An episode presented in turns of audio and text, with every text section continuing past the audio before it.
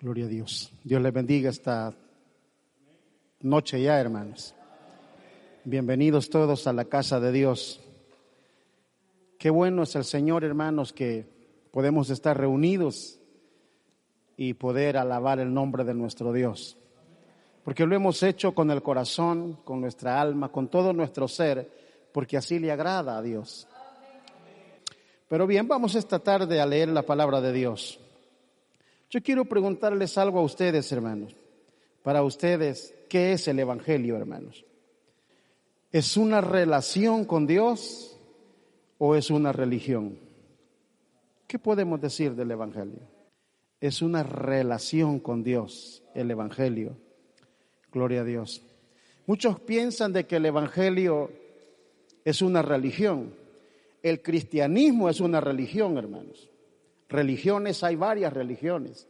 El cristianismo, el islamismo, el hinduismo, el budismo y algo otras más, religiones. Y un día de estos discutía con mi esposa y de allí se derivan miles y miles de sectas.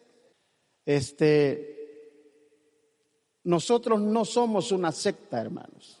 Porque hay quienes dicen, no, en la secta tal, no. Nosotros somos cristianos evangélicos. Y ustedes dijeron, el Evangelio es poder de Dios. Sí hay muchas sectas y la mayoría se han derivado del cristianismo, hermanos. La mayoría de sectas, los testigos de Jehová, los del séptimo día, Dios es amor, oración al Espíritu Santo. Eh, podríamos mencionar un montón de sectas, pero nosotros no somos sectarios, somos cristianos evangélicos. Eso que nos quede grabado en la mente, hermanos, grabado en la mente. Solo una discusión tenía con mi esposa yo un día de estos hablando acerca de eso. Y yo le preguntaba a ellos, ¿y los mormones qué son? ¿Son una secta o es una religión? No sé si alguien tiene información, hermano, que me saque de esa duda. Y yo le decía, ¿por qué? Porque yo estaba leyendo la historia de los, de, los mormones, ¿verdad? Estaba leyéndola. Y la mayoría de sectas, como le dije, salieron del cristianismo. El gran, quizás el gran porcentaje, el mayor porcentaje de las iglesias cristianas evangélicas salieron las sectas. Pero este hombre que fundó el mormonismo, él nunca estuvo en una iglesia, sino que él oía nada más, dice, cuando él era un jovencito. Hasta que a la edad de 14 años, dice él, dice él, que un ángel se le apareció. El ángel Moroni se le apareció y le dijo que a él Dios le iba a dar la revelación de la verdadera iglesia. Otro día vamos a hablar de sectas, hermanos, ahora no. Yo quiero que vaya conmigo al libro de los Gálatas, los Gálatas, y vamos a buscar el capítulo número uno de los Gálatas. Gloria a Dios. Gálatas capítulo 1. Vamos a leer ahí un par de versículos para la gloria y para la honra del Señor. Gloria a Dios. Cuando lo haya encontrado y puede pararse, hermanos, por favor hágalo para reverenciar la palabra del Señor. Amén. Gálatas capítulo 1 y leemos el verso 6. Y dice la palabra de Dios, siempre lo hacemos invocando al Padre, al Hijo y al Espíritu Santo. Estoy maravillado de que tan pronto os hayáis alejado del que os llamó por la gracia de Cristo para seguir un evangelio diferente. No que haya otro, sino que hay algunos que os perturban y quieren pervertir el Evangelio de Cristo. Mas si aún nosotros o un ángel del cielo os anunciare otro Evangelio diferente al que os hemos anunciado, sea anatema. Amén. Hasta ahí vamos a leer. Padre, te damos gracias en esta noche, Señor, que tú nos permites poder leer tu bendita palabra, Dios Todopoderoso. Y queremos, Dios amado, a la luz de esta palabra que acabamos de leer, que tú puedas hablar, oh Dios, a mi vida y a, la vida de cada uno de los que están acá presentes esta tarde. Dios Todopoderoso, que tu Espíritu Santo esté ministrando las vidas, llenando los corazones, tocando, Padre Celestial, nuestros corazones, oh Dios. Que esos huecos, esos vacíos que hay en nuestra alma puedan ser sustentados con tu palabra, Señor. Que tu Espíritu Santo esté esta hora redarguyendo, esté Padre Celestial aconsejando, Señor, exhortando, Padre, enseñándonos, instruyéndonos, oh Dios, en tu palabra. Te lo pedimos, oh Dios, en el nombre de Jesucristo, nuestro Salvador, por quien te agradecemos, Señor. Amén y amén. Les decía al principio, el Evangelio es una relación con Dios y no una religión. El apóstol Pablo, hermanos, escribiendo esta carta a la región de, de Galacia, Galacia, hermanos, era una región compuesta por, por varias ciudades, donde el mismo apóstol Pablo había pasado predicando tiempo antes. Pero resulta que a estos creyentes, a estos cristianos que estaban en esta región de Galacia, habían llegado judíos o habían judíos ahí que estaban tratando de, de mezclar lo que era la ley, los ritos judíos con el cristianismo. Y por eso, hermanos, el apóstol Pablo les escribe esta carta bastante parecida a la carta de los romanos, donde él hace hincapié que la salvación es a través de la fe y no a través de las obras. Que la salvación es solamente a través de creer en Cristo Jesús y aceptarle como nuestro Salvador. Porque en aquellos lugares había hombres que se estaban metiendo a las congregaciones y estaban enseñando que había que llevar también los ritos judíos para poder alcanzar la salvación. Y por eso Pablo escribe estas palabras y le dice, estoy asombrado, estoy maravillado, dice, estoy perplejo, perturbado, como quiera decirlo usted, de que tan pronto os hayáis alejado del que os llamó por la gracia de Cristo. Él se sentía admirado de que aquella gente a la cual él había llevado la palabra de Dios, ahora se estaban desviando, estaban haciendo otras cosas, estaban queriendo traer las costumbres de la ley a la iglesia. Cosa que la Biblia y el mismo Pablo enseña de que la ley, hermanos, en, en la gracia ya no tiene absolutamente nada que ver, hermanos. Estamos nosotros, por así decirlo, muertos a la ley, pero estamos vivos por la gracia que es en Cristo Jesús. Entonces, pero estos hombres, hermanos, estos cristianos de esta región, estaban haciendo eso y por eso Pablo se dedica a escribirles esta carta y a exhortarles. Es más, dice acá esta carta que el mismo apóstol Pablo un día se encuentra con Pedro en esa región. Pedro estaba ahí, hermanos, ayudándole a los cristianos. Pero dice, dice, dice acá, hermanos, la Biblia, que Pablo exhortó, encaró al apóstol Pedro. Lo regañó, pues, para que me entiendan. Y le dijo, ¿cómo es posible, le dijo a Pedro, que, que, que, vos allá estás viviendo como gentiles, pero querés poner acá las cosas o los ritos judaizantes? ¿Por qué? Porque el apóstol Pedro estaba con ellos, pero cuando vinieron unos de Jerusalén, Dice la Biblia que el apóstol Pedro comenzó a hacerse al lado de los judíos y comenzó a apartarse de los creyentes gentiles. Y, y, como quien dice, no, yo no quiero untarme de ellos. Ahora, y le dice, está siendo hipócrita y se estaba llevando en cuenta también a Bernabé. ¿Por qué? Porque él quería aparentar algo, hermanos, que no realmente era. La Biblia nos enseña que nosotros ahora somos hijos de Dios y tenemos que vivir como hijos de Dios.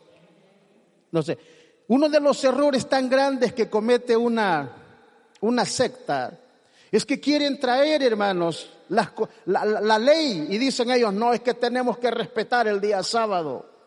Eso es cosa de la ley, hermanos. Eso es algo para los judíos. El sábado era para los judíos. Para nosotros yo pienso que son todos los días de nuestra vida que tenemos que servir a nuestro Dios.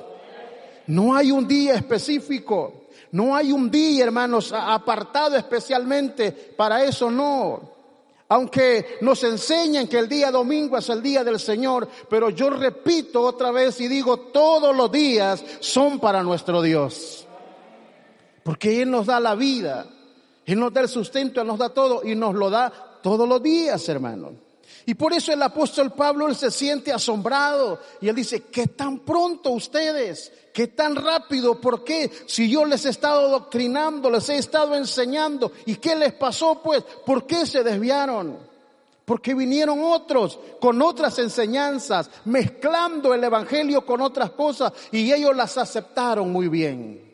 Si usted lee más adelante en este mismo libro, el capítulo 3, si no me equivoco, el mismo apóstol les dice a, esa gente de Galacia, les dice, ¿quién los fascinó a ustedes? ¿Quién los embrujó, por así decirlo? ¿O quién los hechizó a ustedes? Eso les está diciendo. Entonces, muchas veces, hermanos, viene gente con otras creencias, con otras costumbres, trayéndolas a la iglesia y nosotros decimos, oh, qué bonito eso. Eso no se practica.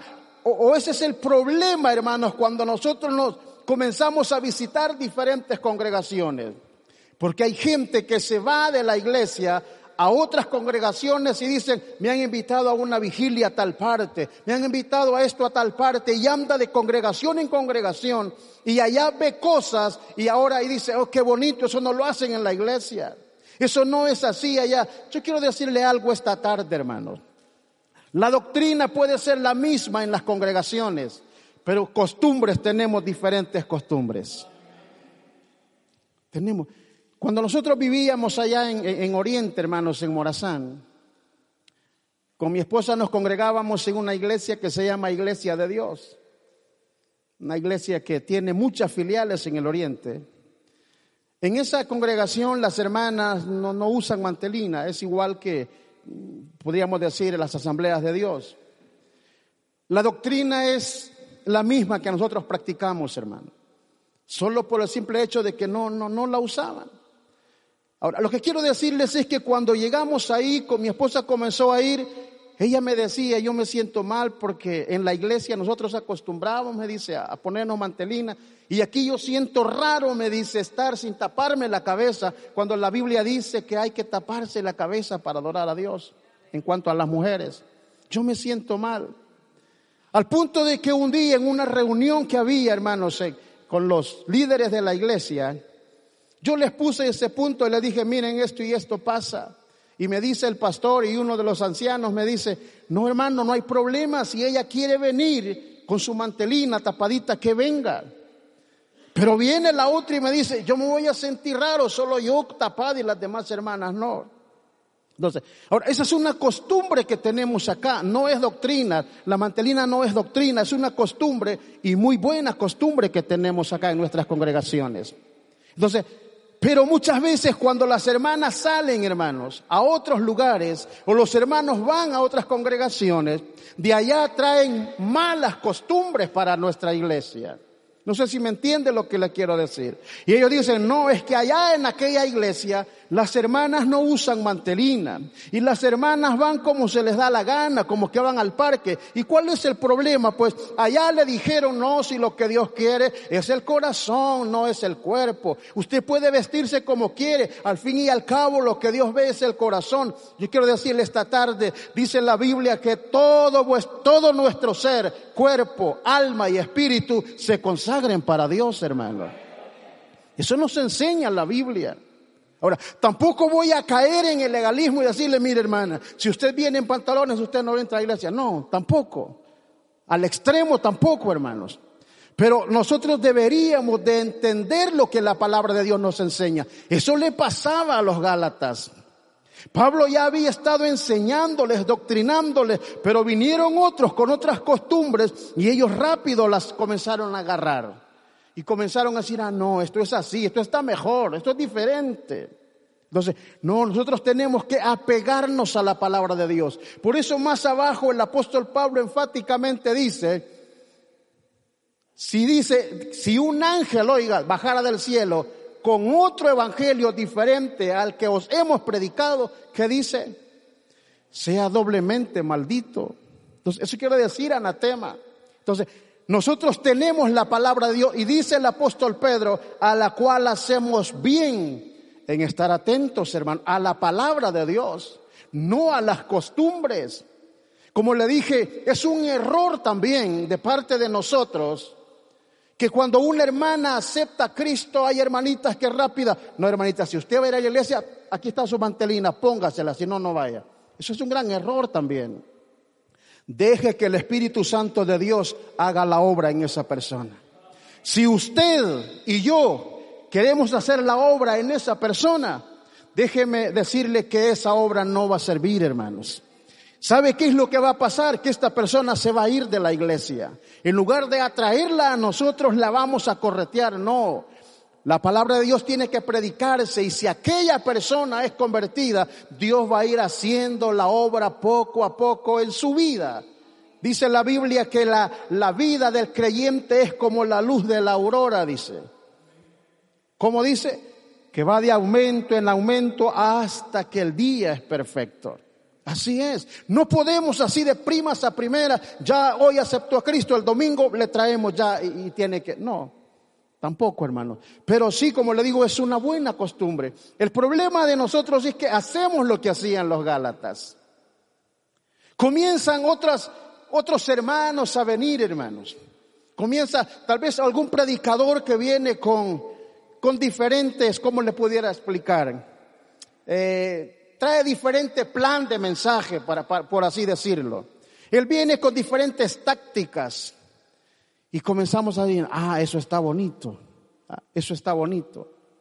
Y, viene alguien y dice, miren hermanos, vamos a poner luces en la iglesia para que esto se vea bonito, para que el Espíritu Santo de Dios descienda con, con ese fuego, con ese poder.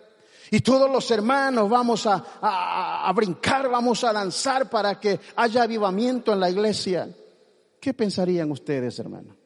Hay iglesias que, que son así, que así nacieron.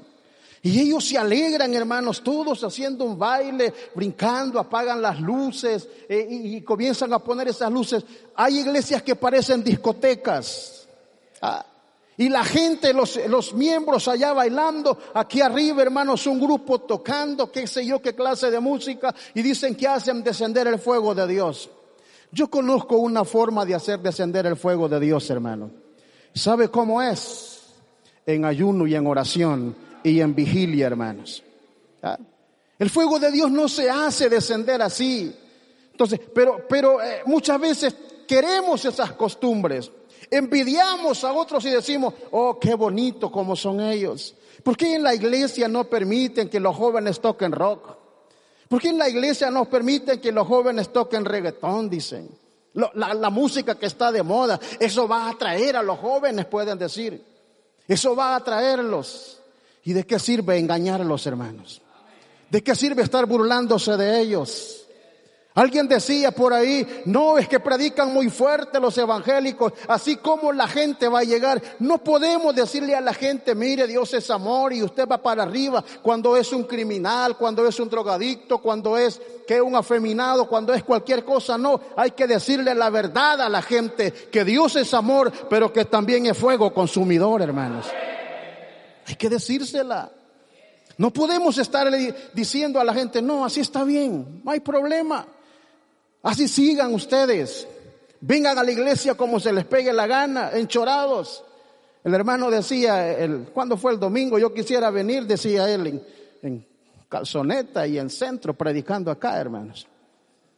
Y que qué bonito se viera. Y dijera, oh, la, la, la, la iglesia moderna, dijeran todos. Ahora sí se modernizó la iglesia. No, ahora sí se mundanalizó la iglesia, hermano. Y eso es lo que está pasando en muchas congregaciones. Y eso es lo que Pablo tenía miedo. Y por eso escribe esta carta muy fuertemente a los Gálatas. Él tenía temor. Yo quiero que leamos eso del versículo del capítulo 3. Oiga lo que dice. Oh Gálatas, ¿qué dice? ¿Sabe cómo dice en la versión católica?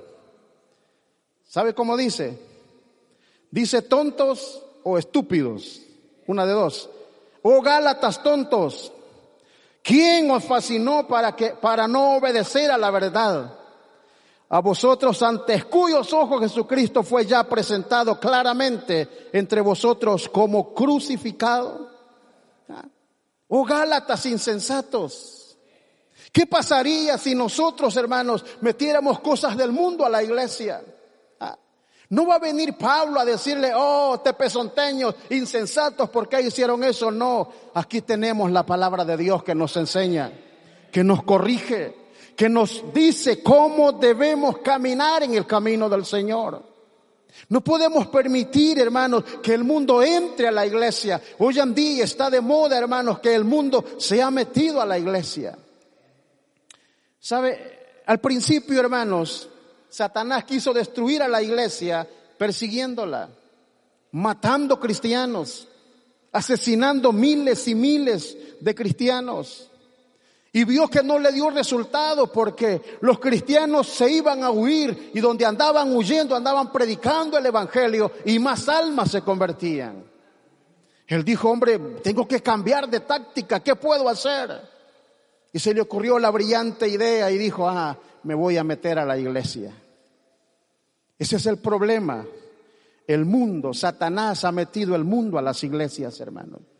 Y hoy en día estamos viviendo como estaba la iglesia de los Gálatas, haciendo una sola mezcla de cosas, creyendo de que todo está bien.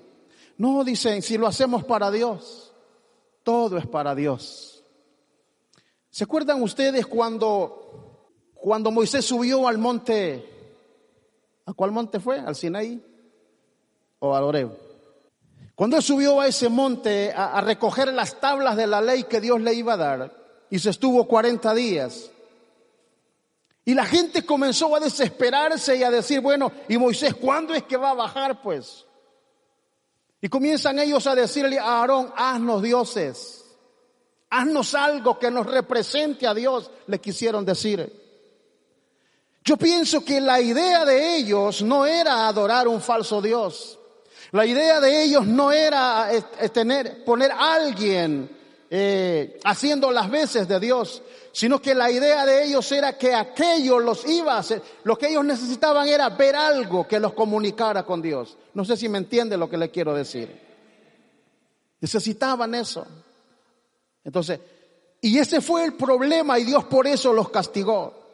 Muchas veces la iglesia estamos así, hermanos, ofreciendo algo extraño ante Dios. ¿Quiénes fueron los hijos de de Elí, o quienes fueron los que ofrecieron fuego extraño ante Dios y Dios los mató. Y, alguien puede decir, no, pero es que es para Dios. No, pero es que esto le, agrada a Dios. ¿Cómo sabe usted? ¿Cómo sé yo que le agrada a Dios? Le va, le va a agradar a Dios cuando nos apeguemos a su palabra y cuando lo hagamos de corazón, no porque vemos a otro que lo hace, hermanos. El problema de nosotros es que como allá en aquella congregación así se hace, entonces, así hagámoslo aquí también, hermanos. Y miren aquellas iglesias, aquellas megas iglesias, tienen miles y miles de miembros. Porque ellos son así y son asá. No. ¿De qué sirve, hermanos? ¿De qué sirve tener grandes cantidades de personas y se están engañando? Se les está mintiendo, diciéndoles que así como están, están bien. Cuando la Biblia dice que no estamos bien delante de Dios. Entonces, ¿Qué quiere Dios de nosotros? ¿Que seamos un religioso o que tengamos una relación con Él, hermanos? Yo quiero decirle esta tarde, religioso, cualquiera puede ser religioso. Es más, todo mundo tiene religión, hermanos. Todo mundo. El concepto de religión es este. Religión es, hermanos, todo aquello que busca o que tiene alguien, una divinidad a quien adorar, o varias divinidades. Eso es religión. Alguien que busca algo sagrado para adorarlo. Entonces, todo mundo tiene religión, todo mundo, pero no todo mundo tiene una relación con Dios, hermanos. Usted y yo tenemos que tratar de ser de las personas que tenemos una relación firme con nuestro Dios. No solamente un religioso más en la comunidad, no solamente alguien que practica, que es profesante de una religión, sino alguien que ama a Dios con el corazón, que no se deja mover fácilmente de ahí donde está parado, hermanos. Pero hay muchos que muy fácilmente se van. Y le dicen, mira, allá en aquella iglesia te vamos a, dar tanto y anda a predicar allá. Se, siente bonito, hermanos. Voy a hablar otra vez de cuando estábamos allá en, Morazán, hermanos. El hermano, el pastor de ahí me dice un día, me dice un día, mire hermano, yo lo propuse a usted como pastor para una iglesia en Anamorós, me dice. le digo yo, no, yo no soy pastor. No, me dijo, pero yo ya hablé allá, me dijo, en la central y ya todo está preparado. Ya usted tiene casa donde va a llegar a vivir, me dice. Va a tener 500 colones de sueldo mensual, me dice. Y, lo que los hermanos le den. ¿Qué hubieran pensado ustedes? ¿Qué hubieran dicho ustedes? Ah, si uno es listo, le saca bastante a los hermanos. y me dice mi esposa, con 500 colones no vivimos, me dice. De un solo, ah, pues no, hermano, le dije, no aceptamos. Pero muchos hubieran dicho, sí, si hay dinero de por medio, hay algo ahí que, que vamos rascando. El reino de los cielos no es comida ni bebida, hermanos. No es comida ni bebida. A Cristo se le sirve por amor, porque Él nos amó primero a nosotros. Sería tan fácil, hermanos, acá darle un sueldo al hermano y decirle, entre todos le vamos a dar tanto. Sí, yo sé que se hace, pero Él lo hace por amor a las almas, por amor a Dios, hermanos, también. Entonces, nosotros no podemos cambiar eso, hermanos. No podemos solo porque allá se hace así, se hace de esta manera, aquí también lo vamos a hacer así. Aquellas iglesias tienen bastante gente porque llevan payasos, porque hacen esta celebración, hacen lo otro. Aquí no necesitamos payasos, lo que necesitamos es, hermanos, la unción del Espíritu Santo. La presencia de Dios en este lugar para que las almas vengan. Eso es lo que se necesita. Ah. Yo le apuesto que si un día hacemos, hermanos, una, una tarde alegre con payasos, se llena este lugar, pero así se va a ir la gente. Pero cuando la gente oiga decir en la iglesia del Dios vivo, están pasando milagros, Dios está sanando a los enfermos, están haciendo maravillas, la gente va a venir rendida a los pies de Cristo Jesús. Pero ¿cuándo cree que vamos a lograr eso? Cuando dejemos de ser un religioso y comenzamos a tener una relación firme con nuestro Dios, hermanos. Pero mientras estemos queriendo hacer las cosas como los demás los hacen, porque eso es un problema, copiarlo de los demás. La Biblia nos enseña que tenemos que ser imitadores de quién? De Cristo, no de otro. Pero alguien dice, no, es que aquel pastor hizo esto y, le va bien. Es que aquella, aquel fulano hizo así y, ha, y ha prosperado, ha progresado. No, tenemos que basarnos nosotros en la palabra del Señor no ser como los Gálatas. Fácilmente ellos se habían dejado desviar por otro camino. Fácilmente se le habían metido las tradiciones del judaísmo a su congregación. No permitamos que las tradiciones del mundo se metan a nuestra iglesia, hermanos. No permitamos eso. Sigamos siendo una, una iglesia, una congregación que amemos la palabra de Dios, que amemos la doctrina de Dios. No importa que la gente diga, ve, esos del Dios vivo bien anticuados son. Nada que se modernizan. No. La palabra de Cristo, la palabra de Dios es la misma ayer, hoy y siempre. Esa no se moderniza, esa no cambia. Porque esa es hoy, mañana y siempre. Y si viviéramos otros mil años, la Biblia sigue siendo actual, hermanos.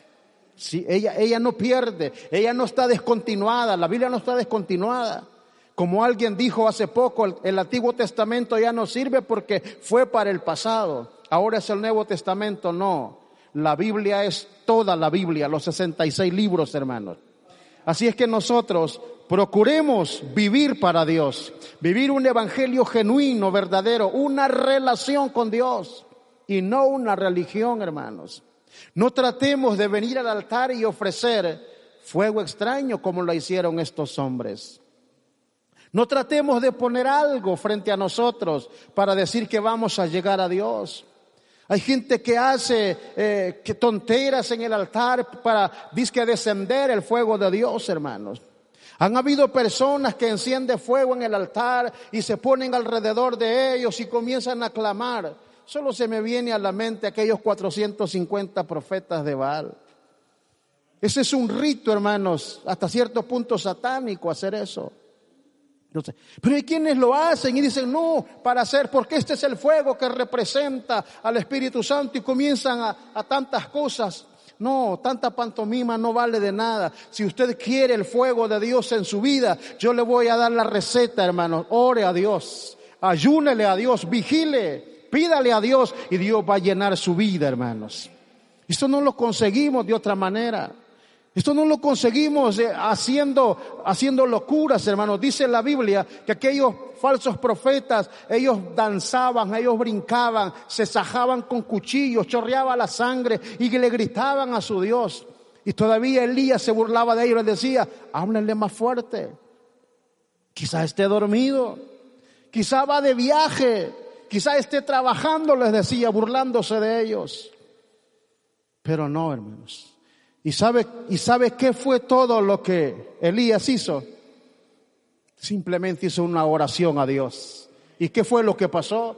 Dice que descendió fuego del cielo y consumió el holocausto, la leña, y lamió el, el, agua que había todavía debajo de la leña. Ese es el poder de Dios, hermano. Cuando alguien está lleno del poder de Dios, sin tanta bulla, sin tanto alboroto, hace descender el poder de Dios, hermano. Pero para llenarse de ese poder de Dios, ya le dije, no tenemos que ser un religioso, sino que tenemos que tener una relación firme con el Señor.